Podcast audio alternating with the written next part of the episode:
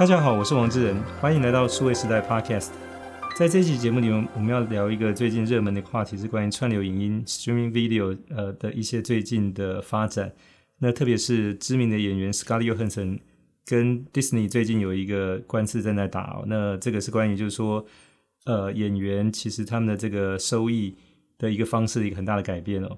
那我要先介绍我们这一集的来参与呃。谈这个题目的《数位时代》杂志的采访编辑高静源，静源你好，大家好，志仁好，我是静源。对，静源应该也很关心这个 Scarlett Johansson 跟 Disney 的这个官司哦，能不能谈一下，就是说你的观察？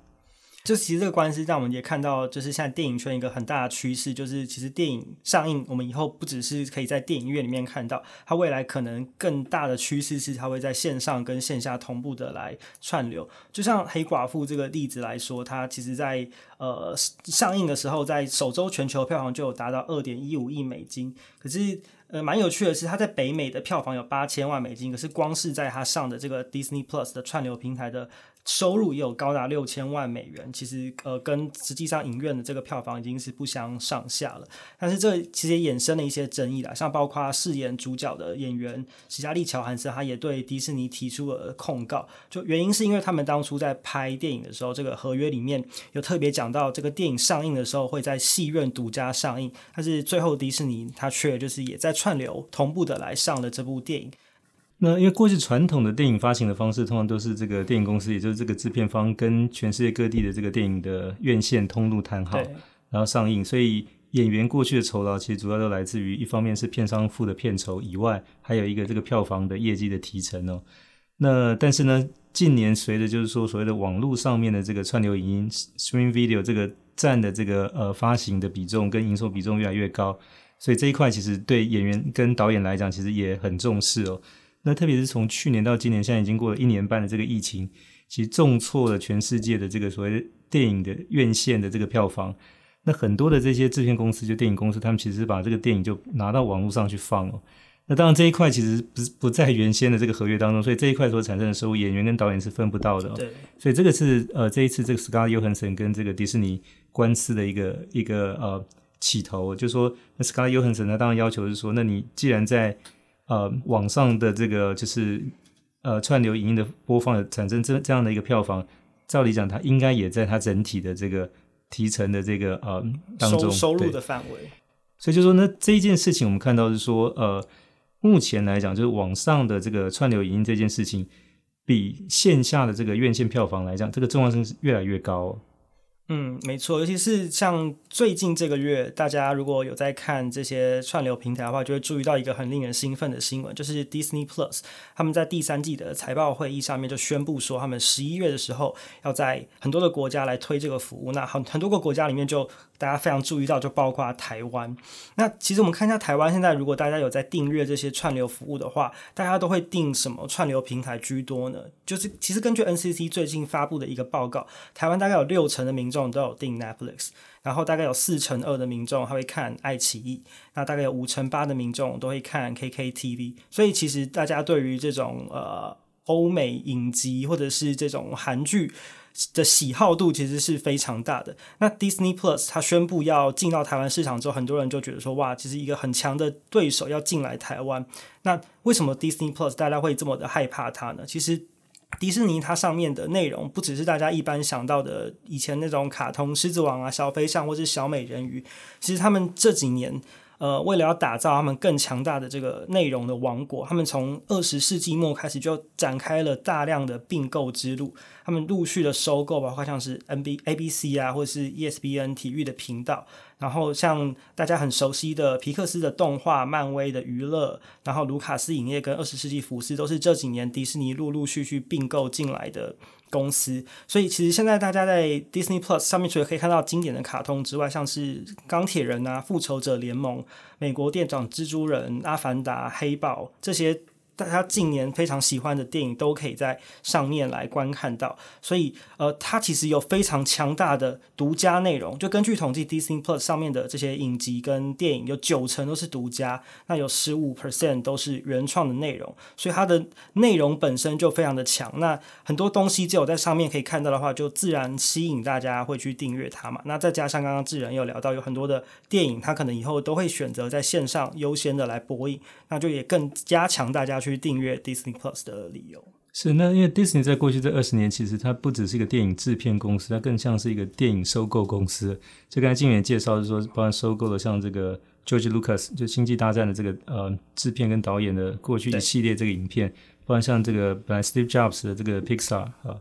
那包含是说像这个呃 Marvel 漫威的这个呃，那所以后面才能够去去有这个复仇者联盟这些系列的这个影片也收购进来。那当然，这个脚步还没有停止哦，那还在还在往前继续。那同时，他自己也还在投资拍新的电影。那其实是不是以后在可能演员、导演他们要拍新的电影，或是内容，或者是拿到合约的时候，这整个生态系统会有一个很大的转变？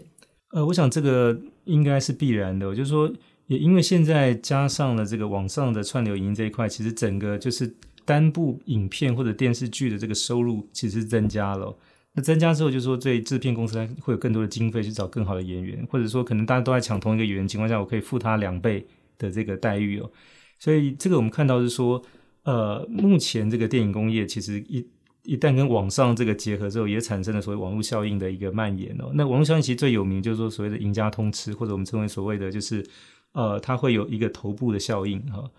那所以就是说，现在我们看到就是说好莱坞大概知名的演员。呃，片酬可能是两千万或者到三千万美金哦。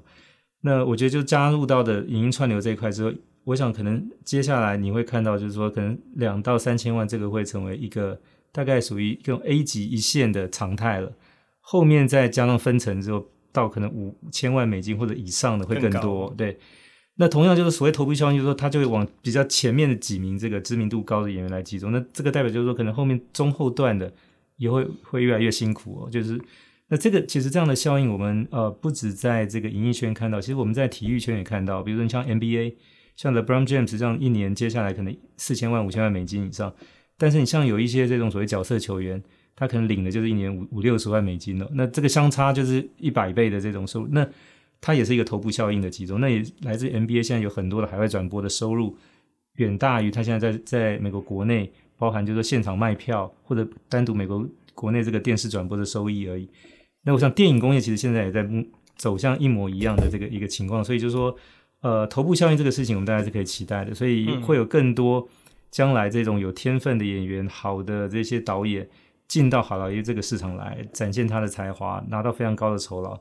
那当然，这个会给很多年轻的这些演员、导演很大的鼓舞。但实际情况说，可能绝大部分，我想百分之九十五以上，大概就是很辛苦的那种，大概领很微薄的酬劳，但。可能比他超过一百倍或一百倍以上的，会集中在前面几位上身上。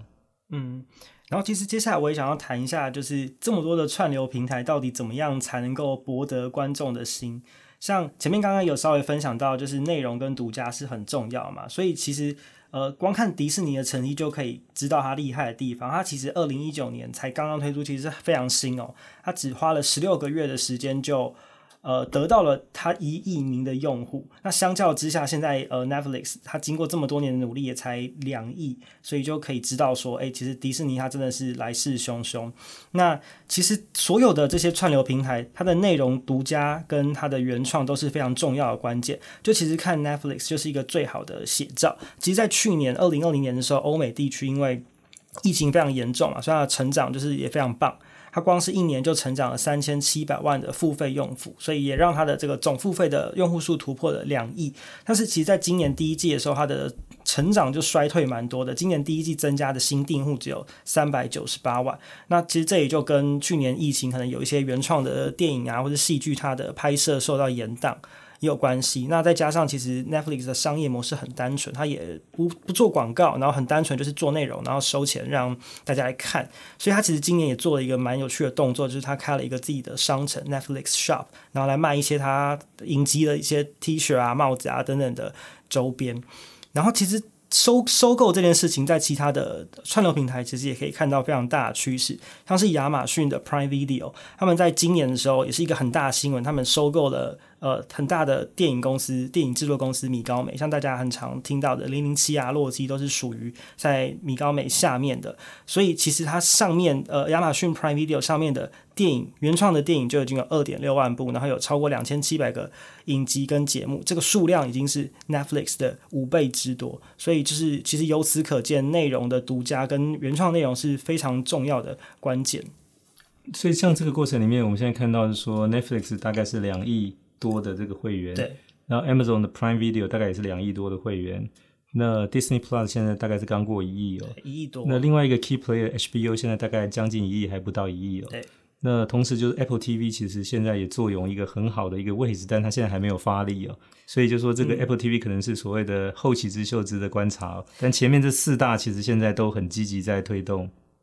对啊，Apple TV 其实就很多人形容它是一个比较高贵的奢侈品，因为它最大的问题就是它的原创内容非常的不足够。那像比如说今年一月有一个第三方的统计，因为其实苹果从来没有对外透露 Apple TV 的表现数据，所以就是透过第三方的一些报告来可以大概推估一下它的表现。那其实现在大概有百分之六十二的 Apple TV 的用户都是免费用户，因为我记得好像在去年的时候，如果你购买新的 i iPad 还是相关的产品，然后其实苹果就会免费送你看 Apple TV 三个月，所以其实有超过六成的。在看的人，这都是没有付钱的用户，所以它其实订阅比例很少，其实还不到四成。那其实就是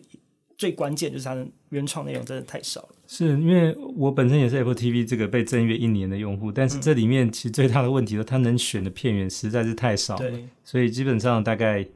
没有太大的吸引力哦。那不像你去 Netflix，它基本上每周都会有更新新的电影或电视剧哦。那相对来讲，刚才提到像 Disney Plus，它拥有的片库是更多，包括像这 Amazon Prime Video。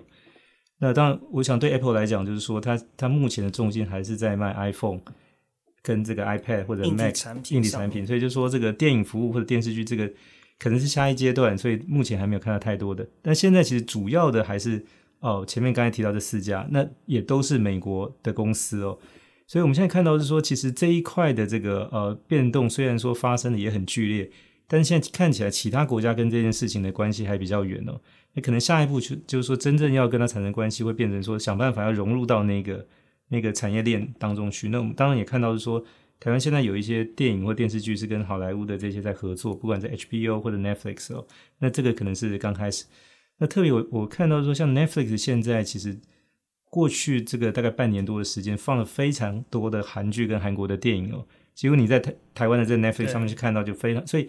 就说呃。过去的这个电影的发行的通路，其实，在实体的世界里面是跟这些所谓各国的线下的院线的这些代理商去谈。那以后的话，就变成说，这个更多转到线上去之后，那这些线下代理商的作用可能就没有那么明显。所以回过头来就变成说，你可能各自要去跟这些线上的串流平台去谈到好的条件，所以你才有机会可能进到一个所谓区域或全球的市场。嗯，所以其实以后。我们看电影，或者是说对于电影产业的这个形象，应该也会有很很大的转变吧。就是其实这个原因应该也是跟去年疫情爆发有关哦，大家都不出门，然后也没有办法去电影院嘛，因为这有群聚的问题。像之前我在彭博社上面就有读到一篇报道，就他们就提到说，因为美国。疫情嘛，所以有很多的民众都不想要去酒吧、夜店，或者是看球赛、看电影。那这个比例大概有三分之一的民众都有这样子的想法，他们就更倾向在家里叫外送，或者是看这些线上的影音内容。那资诚其实在去年底的时候有一个调查，他们就预测说，就是这种全球影音的订阅的市场会在二零二四年，就是距离现在大概三年的时间，就会是电影票房两倍的规模。其实看起来是蛮惊人的。呃，那这一块的话，就是说，当然，我我想这个成长的这个动能是还在持续加大当中哦，所以我想这个可能威胁到第一个当然是传统的这些线下的电影院线哦，那当然其次就是说，可能各我们现在每天的这个收看电视的时间，呃。我没有一个完整的统计，但我想这个应该相对来讲也在下降，因为更多时间会转到线上的这个影音串流平台上面去了。啊，这几年有线电视大家剪剪线的这个频率也都是越来越高，大家可能现在看新闻，很多人也不需要电视，其实网络上在 YouTube 上面也有很多新闻台都有提供 live 的直播。所以我我想这个其实特别从年轻人身上开始改变，就是然后开始在蔓延，这个其实呃它的速度也会是非常快哦。那当然刚才提到的说线下电影院这一块，就是可能静源在台湾看到的，跟我之前在上海看到其实是不太一样，因为呃当去年疫情的关系，一直到今年，就是说整个中国各地的电影院的票房当然受到很大的冲击，其实下滑大概百分之九十五。但是回到如果是在二零一九、二零一八的时间，其实中国的各地的电影院线是持续还在成长哦。那其实它跟着很多新盖的商场而来，里面就有电影院，所以你去逛街、买东西、吃饭的过程当中，可以顺便跟朋友约去看电影。那包括周末的时候，可能父母带小孩去，或者说平时情侣约会，还是说像周五的时候下班，同事可能吃完饭之后一起相约去看首映电影。那这个其实已经成为在，比如说以上海、北京来讲，就很多的这些所谓上班族日常的一部分了。所以像这一种就是呃，电影院的这个呃屏幕跟数目都还在持续成长，而且票房也在持续成长。如果说没有碰到去年这个疫情的话，其实照理讲它还在继续往上。那当然这这是一种就是说它新的中产阶级在这个跟着都会经济的这个城市的发展一起起来的一块哦。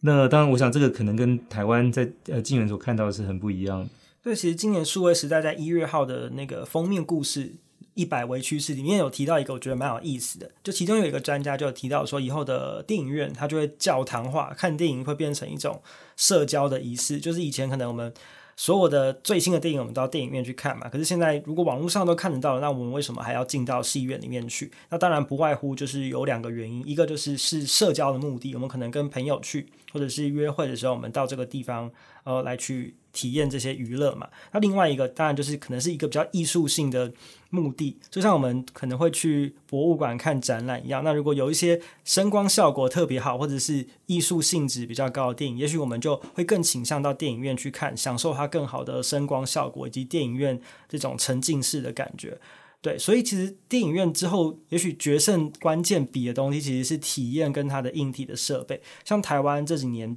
一些新的电影院都很强调他们。里面的内装，比如说它的椅子很像商务舱的椅子啊，然后又可以提供你酒精的饮料跟餐点，或者是它的椅子甚至是跟知名的床垫的品牌合作，你还可以躺着看电影，就是这种体验，其实未来有可能就是大家去电影院的理由，以及电影院它要在这个产业的变革里面持续保持竞争力的关键。所以以前就是说，你到电影院去，其实可能坐的也许不是很舒服、很硬的椅子，然后前面有人可能头抬特别高，挡到你的视线。还是说旁边的人也在聊天、看手机的，还是可能有在嗑瓜子、吃爆米花，就是这个可能都是看电影体验的一部分，但不见得很愉快。对。但以后怎么样想办法让这个体验能够更愉快？我想也是线下这些呃影院它需要努力去做的。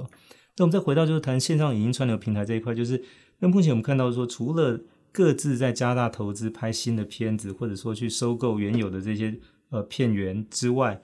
那静远有看到就是说，那下一步可能会走向是往哪里吗？下一步，当然大家呃，先要把原创的内容跟内容的丰富度做好，这可能就会需要花一点点时间。那接下来大家下一步做的，我觉得像从迪士尼的这个例子，就是可以很好的受到启发嘛。因为迪士尼它其实也不是只有拍很多的电影，它其实利用这些电影的 IP，它也去衍生很多的商机，包括它盖乐园啊，或是有迪士尼的游轮啊，或是出了很多的周边联名的商品。那这个就会是让它在呃，既有的内容之外，可以获得更多赚钱的方法。那这个方法就是很像一个飞轮，就是可以滚动式的，一直持续的成长跟进行。所以这件事情像是 Netflix 也在做，像刚稍微前前面其实也有提到，他们今年也开始要推出自己的商城，把他们很受欢迎的原创内容开始去呃做成周边，然后让更多的民众可以去用不同的方式去支持或者是拥有他喜欢的影音的内容。那我们谈到就是影片这一块，就不能不谈到游戏哦，因为事实上在二十年前，其实游戏产业的产值已经超过电影产业了。那我想这件事情经过大概将近二十年，其实这个差距只会更大。所以 Netflix 其实在之前大概应该是在两个月前也发布说，他也要进入到游戏这个领域来，因为对他的这个用户来讲，看电影、打游戏其实可能没有分得那么清楚，他可能本来就是一件事。透过他的订阅服务，透过他的平台，其实都能够满足这个目的。所以你你怎么看？就是说下一步可能把游戏也整合进来到这个影音平台的这件事情。所以可能又串流平台，它就会变成一个就是集很多娱乐功能为大成的一个平台，就是你可以既可以就是看到原创的内容之外，这些呃电影或者影集的内容，它有可能去衍生出就是游戏的产品，那你也可以全部都可能付付一次的钱，就可以在上面全部的去去拥有它，就很像苹果，它之前出了一个产品叫做 Apple One 嘛，所以你付了那个钱，它的呃所有的串流啊游戏的服务，你都可以去。去使用，就变成它可能更朝向一个生态圈的方向去去迈进。那你认为，就是像台湾的业者，不管是说呃电影或者电视或者游戏的这些，就是说可能在这一个现在整个影音串流平台在快速的发展的过程当中，可能台湾这边有没有什么样的机会或者角色，就是可能签到这里头，或者可能在这里面有一些什么合作的空间吗？台湾其实有一个很大的强项，就是我们在内容的创作，无论是音乐啊，或者是影剧上面，其实都是有很很强的实力的。所以，其实像这几年看到 Netflix 也跟台湾很多的这种影集啊，或者是电影，他们花钱然后来找我们去去拍，那在国际上面也都获获得了很大的回响。所以，就是台湾其实有很强大的创作能量。如果我们可以把呃，这些内容的东西做的做的做的更更精致，然后又可以跟这些全球知名的串流平台来去合作的话，就除了我们东西拍拍出来更有质感，然后也更加好看之外，我们也有机会呃踏出台湾的市场，然后让更多全球不同不同市场的不同人、不同国家的人看到我们很好的作品。因为其实大家现在如果在看 Netflix，就会发现其实有一个趋势，就是他们会在。很多的国家去拍一些就是不同语言背景的作品，因为以前我们可能看电影或者影集，就要不是韩剧啊，要不就是讲英文的美剧。可是其实现在在 Netflix 上面，你可以看到有讲丹麦语的、讲芬兰语的，或者是其实也有超级多西班牙语的这些影集，都非常的好看。所以就是其实透过串流平台，就是可以让这些不同国家的文化的内容，其实它可以更没有界限的让大家认识到。但这个是比较比较乐观的一面哦。那我我想就是说，如果类比到我前面谈的那个 NBA 的那个发展，其实你会看到是说，整个 NBA 在九零年代向全世界行销，造成一个非常大的一个一个反响哦。那当也把这个电视转播权卖到全世界各地之后呢，就变成最好的球员都想到美国去打篮球。所以就变成，他其实虽然是一个美国的职业篮球联盟，但它实际上就是一个全世界的职业篮球联盟。最好的选手都往那边集中的结果，就变成说各个国家自己的职篮都打不起来，嗯，很辛苦。因为最最最优秀的都往美国集中。当然，这个对美国球员来说本身也是一个挑战，因为美国很多好手就被迫只能到海外去打球，他在自己国家也没有机会。对。但最好的全世界球员都到美国去了，所以形成了 NBA 现在是水准最高的一个联盟。但是呢，其他国家大概就。这一块就相对就就垮掉了，对，你包括像台湾的这个职篮联盟，虽然说现在又开始有一个这个 P League P 联盟，但是也很辛苦。就是说，那我不晓得，那这样的一个情况，就是所谓我们在谈所谓网络的这个呃马太效应也好，或者说赢家通吃，或者说头部效应也好，就是说它其实免不了。那这样一个事情在所谓的影音串流平台会不会也重现或者发生？可是我自己觉得，就是看。影音这种东西，就是其实还蛮吃个人口味的，因为像像 Netflix 它有个功能，就是要有演算法嘛，会一直推播你非常喜欢的东西。那其实现在大家就是在看这些影音内容的时候，就蛮分众。大家喜欢的东西，你也可能同时喜欢好多种，可是你也喜欢主流或者是独立的的片子，对。所以其实我觉得这个就是蛮蛮蛮个人口味的。所以再加上就是这些平台他们也都大大量就是使用这些演算法。来去帮助你选片或者是呈现内容，所以我觉得可能也许也不会像在体育界发生的这个状况这么的严重，也许它会朝向另外一个方向去走也说不定。那另外一个方向就是说，会是说台湾的演员或台湾的导演或台湾的这些影影视工作者，他其实有得到反而是比较多的养分跟机会，嗯，或者是应该说曝光的机会啦，对啊，如果说可能有一部分的这些。呃，观众他特别喜欢某一个类型的的片子，那透过演算法，他可能就有机会呈现到他的荧幕上面，那就有机会被看到。那那这一点是我跟静源这个很不一样看法的地方，但是因为你比较年轻，所以我觉得你的胜面比较大。好，那谢谢静源到这一期的 Podcast 来分享关于现在的这个影音串流平台最近的发展哦。那虽然是从 Scarlett Johansson 这个官司开始。谈起，但是我想说它背后其实有很丰富的一些意涵，跟很多的动作正在发生，那很值得我们持续去关注。那谢谢静源，谢谢志仁，谢谢大家今天的收听。好，那也希望大家会喜欢这一集的内容，欢迎点赞和转发，也请给我们呃持续的关注和留言。呃，我们下期再会。